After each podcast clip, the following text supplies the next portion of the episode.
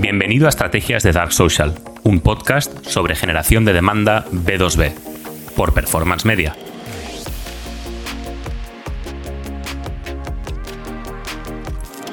Vengo a hablar de un caso de éxito de un cliente de Performance Media de mi empresa que aplicando generación de demanda B2B ha sido capaz de eh, multiplicar sus resultados y realmente darse cuenta de que las estrategias de performance de lead generation puras son estrategias que eh, podían funcionar muy bien en el pasado, pero hoy no. Se trata de un SaaS, de un SaaS de contabilidad. el target que tiene es en España, eh, pymes, principalmente empresas de hasta 200 empleados máximo, y lo que hacen es integrarse con, todo el sistema de la empresa para poder gestionar la parte de contabilidad, incluso una parte también de, operaciones. Em, es un, es un cliente, es un software que lleva en funcionamiento desde mucho antes de la pandemia, creo que desde el año 2015 o 2016, y la parte de lead generation desde el primer día les había ido muy bien. O sea, al final el equipo fundador, al principio, cuando empezaron la empresa, empezaron a utilizar el boca a boca, el networking, un poco de sales hacking, de growth hacking, pues para poder vender la, la herramienta. Tuvieron éxito y cuando tuvieron presupuesto suficiente empezaron a hacer lead generation principalmente a través de Google Search y algo también, bueno, hicieron algunas pruebas en LinkedIn y también intentaban pues hacer algo a través de Facebook, Instagram. Esto les había funcionado muy bien hasta la pandemia, pero desde pasada la pandemia empezaron a ver que las métricas les empezaban a fallar. Los ratios de conversión del lead a clientes siempre habían sido bajos, pero ellos más o menos se conformaban si la ratio de conversión del lead a cliente era superior al 1% que más o menos lo eran. Dependía mucho de la estacionalidad, de la época del año. Lógicamente, ahora que estoy grabando esto en agosto, pues eh, las métricas son peores y en enero, febrero eran, eran mejores, ¿no? Em, dependía mucho de, cada momento. Eran, eran lead generation puro, hasta el punto que en la primera reunión que tuve con este cliente, lo que me dijeron fue algo como muy, me dijeron algo que era como muy, muy, muy, eh, para ellos era como una fórmula secreta de su empresa, una, algo que se iba a misa que era cuanto más tráficos, eh, cuanto más tráfico en la página web, más leads. Y más leads son más clientes. Y esto lo llevaban a misa. Claro, al, principio, pues yo, lógicamente, pues me sorprendí, me impactó, cosa que, que, no debería, porque en realidad muchas empresas, muchas campañas de marketing funcionan bajo esta premisa, pero les vi tan convencidos de sí mismo que pensé, ostras, ¿cómo voy a conseguir yo darle la vuelta a esto?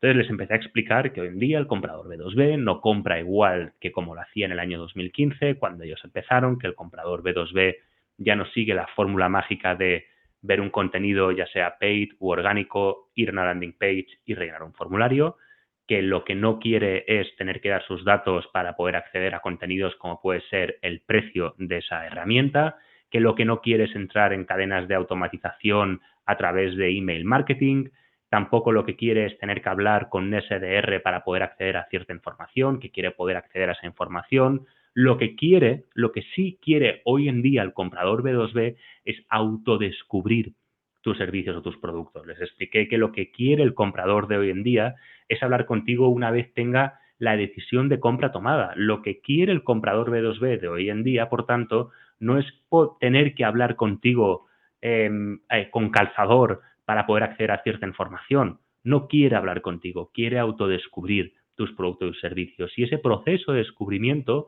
funciona a través del dark funnel, ¿eh? funciona a través del dark social. Hoy en día ese comprador B2B está accediendo, está buscando esa información en conversaciones en foros como puede ser Reddit, está accediendo a esa información en vídeos, en reviews, en podcast, en un LinkedIn Live como este. Em, entonces, empezamos a, lo primero que hicimos fue intentar identificar quién es el buyer persona y cómo se comporta. A lo cual, ellos lo que me respondieron fue, esa información nosotros la tenemos muy clara. Y la tenemos muy clara porque sabemos muy bien cuáles son las keywords eh, que nos funcionan a nosotros para, para conseguir tráfico y sabemos muy bien cuáles son las audiencias que nos han funcionado en Facebook, Instagram o LinkedIn para poder obtener resultados. Entonces, ahí lo que les expliqué fue, no, a mí me interesa entender, más allá incluso de quién es el buyer persona, lo que me interesa entender es cómo se comporta, no solamente el buyer persona, sino como además decía eh, Vladislav en, la entrevista que hicimos la semana pasada, lo que me interesa entender es además quién es el buying committee, el, comité comprador. Eh, porque puede ser que nos pensemos que para ese software de contabilidad la persona con la que tenemos que hablar es el CFO, pero lógicamente durante ese proceso van a intervenir otras personas como puede ser el CTO en la parte de integración del software. Entonces también tenemos que tenerlo en cuenta. Pero como decía, una parte importantísima en ese caso fue intentar, entender cómo se comportaba ese buying committee, porque una de las cosas que identificamos fue que el CTO muchísimas veces era un blocker, era un stopper en el proceso de toma de decisión cuando veía las necesidades de integración que se necesitaba con esa herramienta de contabilidad con el software actual que utilizaban en la empresa. Entonces, lo que vimos fue que ese CTO normalmente cuando buscaba información acerca de cómo funcionaba esa integración acudía a dos lugares, a la página web de la empresa donde no había información al respecto y a foros, a foros especializados. No, no recuerdo ahora si era Reddit o cuál era. Vamos a decir que era Reddit. Bien, en la página web no salía la documentación de la API para poder estudiar cómo funcionaba la integración. Con lo que el CTO ya al no encontrar la información, ya lógicamente su proceso de negociación aumentaba. Y en segundo lugar, cuando se iba a Reddit a buscar información, tampoco encontraba nada. Em, entonces, claro, ahí, por ejemplo, para un competidor, yo les expliqué, habría sido muy fácil pujar por palabras clave que fueran integración, nombre de tu empresa. Esa palabra clave habría ido al CTO y el CTO podría haber respondido directamente al CFO diciéndole, mira, te propongo esta herramienta que es de, mejor integración y encima es más barato o tiene el mismo precio. Entonces, hay que tener mucho cuidado con estas cosas porque entendiendo el comportamiento de nuestros clientes, del comité de compra, podemos llegar a entender este tipo de matices que pueden significar la noche y el día.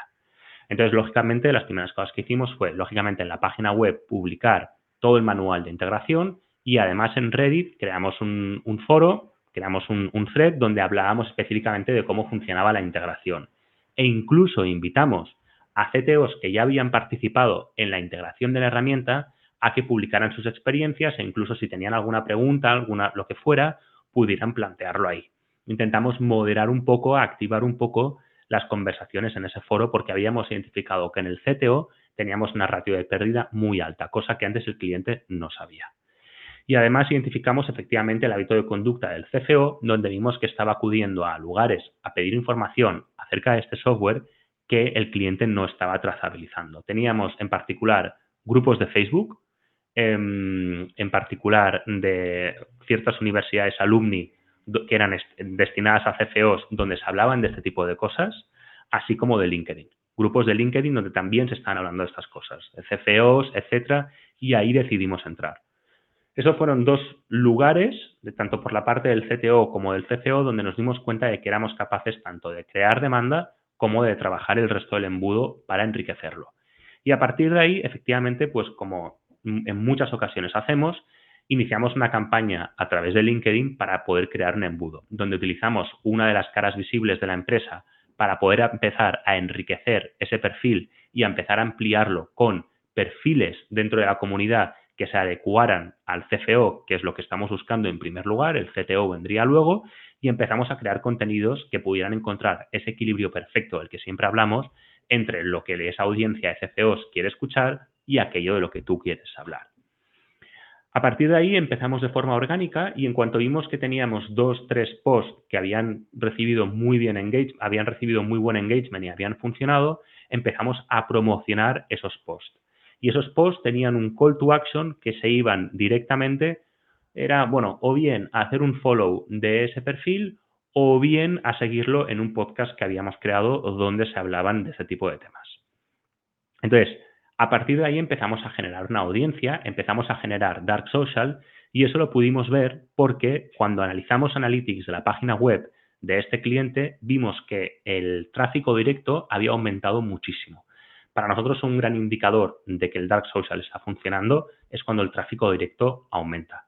Y eso es, sin duda, o sea, podíamos ver que había una correlación directa entre el presupuesto que nosotros invertíamos en promover esos posts y el tráfico directo que recibíamos en la página web. Con lo que el dark social había empezado a funcionar porque habíamos identificado esos posts que nos funcionaban mejor para crear audiencia y luego teníamos una serie de contenidos que nos ayudaban a generar Dark Social. Contenidos, además, lógicamente, optimizados para Dark Social.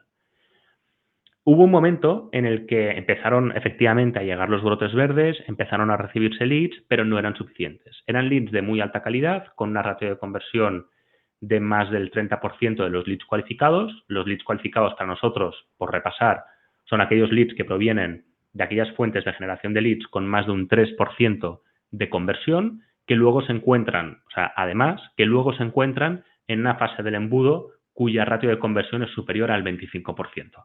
Entonces, estos leads cualificados teníamos una ratio de conversión superior al, 30%, que es lo que estábamos buscando. Lógicamente, dentro del, periodo de onboarding de esta empresa, una de las cosas que hicimos fue intentar identificar en, función a esta métrica que acabo de explicar y al pipeline velocity, que tengo un episodio al respecto, identificar qué fuentes de generación de demanda teníamos que descartar y cuáles debíamos seguir apostando por ellas. Pues bien, como decíamos, el número de leads que empezábamos a recibir está muy bien, de leads cualificados, porque teníamos una conversión, una alta conversión a cliente, pero lo que quería nuestro cliente era más clientes. Es decir, estaban un poco asustados por la cantidad de leads que recibíamos porque eran muy bajos. Sin embargo, al número de clientes nuevos que estábamos consiguiendo, estaban dentro del objetivo que habíamos planteado. Aún y así, pues lógicamente siempre hay una parte de la gestión emocional de las expectativas y decidimos aumentar el número de oportunidades que estábamos creando. Para lo cual, aquí sí, activamos una campaña de Google Search. Este cliente ya había tenido una campaña de Google Search que nosotros habíamos decidido desactivar porque habíamos visto que el número de leads que estábamos convirtiendo a clientes era muy bajo, era, era inferior al 3% y por tanto decidimos desactivarlo durante un periodo. Cuando decidimos que queríamos aumentar el número de oportunidades que recibíamos mensualmente, entonces dijimos, ahora sí podemos aumentar Google Search. ¿Por qué? Porque ya esos leads que vamos a recibir a través de Google Search van a ser leads que van a venir a través de la relevancia de marca que hemos construido. No de la notoriedad de marca, sino de la relevancia de marca. Es decir, todos aquellos leads que han pasado muy probablemente por todo el embudo que hemos construido. Em, además, necesitamos que efectivamente, que ahí es cuando lo identificamos, de hecho, que el CTO, cuando empieza a hacer una serie de búsquedas, porque el CFO le ha dicho que, que le gustaría trabajar con nuestra solución SaaS, necesitamos poder cubrir esas búsquedas. Entonces, ahí sí empezamos con Google Search, pero únicamente con keywords con alta intención de compra, porque ellos lo que estaban haciendo es que, como habían identificado que su audiencia en cierto momento no buscaba soluciones como la suya, pujaban por keywords con baja intención de compra para poder crear audiencias. ¿Qué es lo que pasa? Que cuando pujas por eh, keywords con baja intención de compra, efectivamente tú puedes identificar a ciertas audiencias, pero esas audiencias va a ser muy difícil que identifiquen esa necesidad igualmente. Entonces, el número de leads que estaban convirtiendo a cliente, ya digo, era muy bajo, era inferior al 3%. Pero como ellos se conformaban con mm, un 1% como mínimo, pues más o menos les funcionaba. Entonces dijimos, no, descartamos todas las keywords con baja intención de compra y nos quedamos con alta intención de compra, porque Google Search, dentro de nuestro embudo, tiene que estar al final de todo, cuando la audiencia ya ha pasado por todas las etapas, ha entendido todos los contenidos, lo sabe todo de ti, sabe precios, sabe servicios, con quién trabajas, tu equipo, etcétera, etcétera, etcétera. Y entonces ya, llegado el día en que puede tomar la decisión, va a Google y busca una herramienta como la tuya, la cual ya conoce porque tiene relevancia, como acabo de explicar, e incluso alternativas para poder comparar. Ahí sí tienes que estar. Ahí sí tienes que estar. Lo que no quieres son baja intención de compra porque esos no han pasado por tu embudo. Incluso, lógicamente, si se generan audiencias con alta intención de compra que no han pasado por tu embudo, igualmente la puedes reconducir por el resto del embudo, que eso lógicamente también nos pasaba. Hay una parte del presupuesto porque cuando haces Google Search es imposible optimizar el 100% del embudo. Eso es, que el 100% del embudo que utilizas keywords con alta intención de compra hayan pasado por tu embudo, pero lógicamente la ratio de conversión va a ser mucho más alta. Y a partir de ahí no pusimos ni landing page, no pusimos nada. Fue una página web con un formulario, iba a decir normal y corriente, para nada. Era un formulario que tenía siete u ocho cambios, eh, eh, eh, campos, donde, como siempre, preguntábamos en un campo de texto abierto cómo habían tomado la decisión de ponerse en contacto con nosotros, con un mínimo de caracteres, como siempre, de 30 caracteres, y además hacíamos muchísimas preguntas de cualificación. Em, facturación de la empresa, cargo que ostentaba esta persona en la empresa, un campo para nombres, un campo para apellidos, em, si utilizaban alguna herramienta anteriormente y, y creo que nada más. Entonces, ¿Qué es lo bueno? Que aquí en Lead Generation ellos habían creado un formulario espectacular, súper optimizado, habían hecho un montón de AB, habían puesto un millón de landing pages, nosotros quitamos todas las landing pages con el costo que eso representaba y además nos olvidamos esos formularios hiper optimizados donde únicamente pedían correo electrónico y nombre de la empresa, creo, algo así. O sea, eran dos campos muy rápido. Em, nosotros nos olvidamos ese formulario, pusimos un formulario complicadísimo. Lógicamente nos costó mucho convencer al CMO para que nos dejara, pero el CMO hay que decir a su favor que tenía una idea muy clara de por qué empezaba a trabajar con nosotros, tenía una idea muy clara de que había que apostar fuerte por un cambio, el cual entendía además cómo iba a suceder y la verdad es que fue un gusto poder trabajar con él porque hizo esa apuesta en nosotros y, la verdad es que eh, consiguió que saliera bien, que eso en realidad el mérito es suyo, o sea, se lo lleva él, ¿no? Y eso es, eso es lo importante y, es que es así. Entonces, en ese formulario lo que conseguimos eh, fue efectivamente pues, demostrar que en realidad no queremos muchos leads de baja calidad, queremos leads de alta calidad y como decimos siempre, al final em, un cliente que está dispuesto, como era el caso, a gastarse unos 10.000 euros o dólares al año contigo, eh, no le importa rellenar un formulario largo, porque la decisión de compra ya está, está tomada, está cualificada, entonces lo va a hacer. Em, y no tenemos constancia de jamás haber perdido un cliente em, por culpa de esto. O sea, que, funcionó. Em, en cuanto a los SDRs, eh, había, muchos SDRs en esa empresa que hacían mucho cold outreach. Entonces, lo que se decidió fue mantener algunos de ellos, eh, por si acaso, y siguen ahí, siguen trabajando, y otros los reconvirtieron a account manager, aquellos que conocían mejor el producto y el servicio, y dejaron las contrataciones de SDRs. Eh, sí que ellos siguen haciendo cold outreach, sus motivos tienen y, me parece muy bien, em, pero sí que es cierto que hubo un momento en que los dos o tres account managers que estaban dedicando a esa estrategia, al, principio era solamente uno, em, pasaron a account managers, porque al final se dieron cuenta de que el lead que estaban recibiendo no necesitaba un pitch comercial, sino que necesitaba una respuesta a preguntas muy cualificadas. Em, los formaron, de hecho, un poco más en el producto o servicio y eso pues, pues, pues dio sus frutos porque se dieron cuenta de que el lead que llega es un lead que, no busca que le expliques nada porque él ya lo sabe, tiene preguntas mucho más profundas, ¿no? Oye, pues ¿cómo calculáis ciertas eh, ratios financieras? ¿Cómo funciona efectivamente la integración? Eh, si el CTO puede hablar con alguien de la empresa, algo que también em, nosotros fomentábamos mucho que el SDR preguntara al, al, potencial cliente B2B y este tipo de cosas. Entonces, sí que ahí se notó que había, era necesario un cambio en el equipo de ventas y además el equipo de ventas nos ayudaba mucho a poder hacer el seguimiento de, eh, de dónde venía ese tráfico, ¿no? Si los notaban más calientes, menos calientes, es decir, con mayor intencionalidad de compra o menor. Y en ese sentido, pues nos ayudaron muchísimo porque nosotros nos apoyamos muchísimo en el SDR para poder trazabilizar el Dark Funnel, que si no es muy difícil. Bueno, pues eh, ha sido un placer eh, poder compartir con vosotros pues, un caso de éxito que hemos tenido con un SaaS B2B sobre contabilidad en España, que, como digo, se dedicaba a las SMBs, Small Business, o sea, las pymes. Y nos vemos el martes que viene. Muchísimas gracias y no olvides conectarte el jueves que viene a la misma hora, a las tres y media, a la entrevista que tenemos, que es súper interesante. Gracias. Gracias por haber estado conmigo un episodio más en Estrategias de Dark Social.